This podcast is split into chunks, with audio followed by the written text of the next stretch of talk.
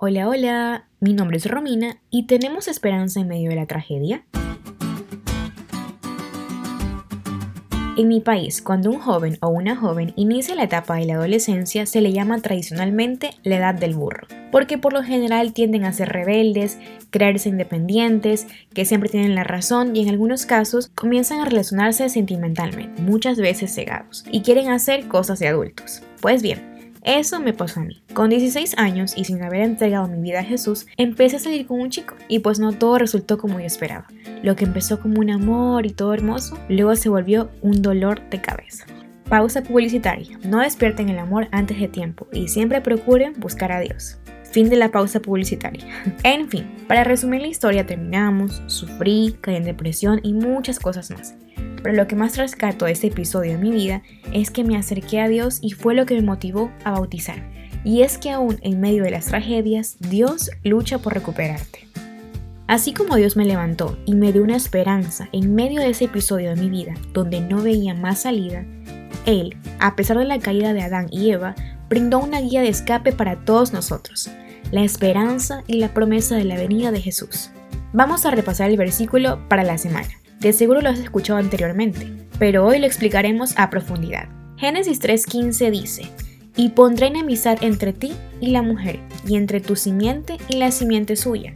Esta te herirá en la cabeza, y tú le herirás en el calcañar. El versículo describe que habrá pleito entre la serpiente y la mujer, no entre Adán y Eva.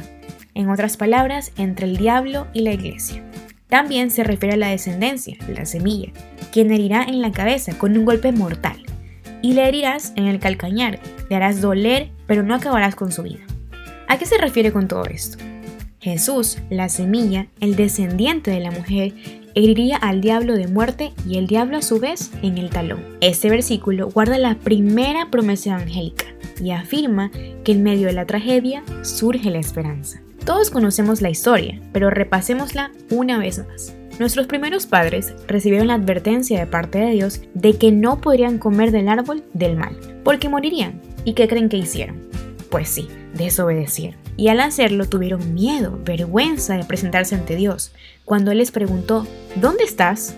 Pero Dios es tan bueno que tiene una solución para todo esto, porque su deseo siempre ha sido estar a nuestro lado y habitar entre nosotros. El hombre solo debía obedecer la ley, y falló, pero en ese fallo se descubrió el plan de salvación. Si pudiéramos resumir en cuatro puntos esta lección, serían 1. El diablo es el real enemigo. 2. El diablo quiere engañarte. 3. La presencia de Dios da coherencia al hombre. Y 4. La promesa de gloria es Cristo.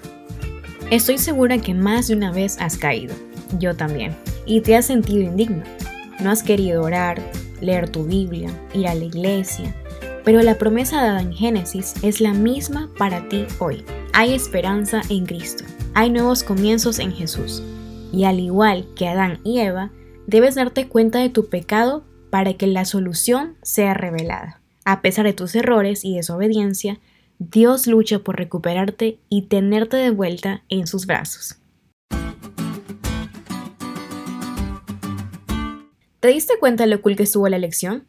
No te olvides de estudiarla y compartir este podcast con todos tus amigos. Es todo por hoy, pero mañana tendremos otra oportunidad de estudiar juntos.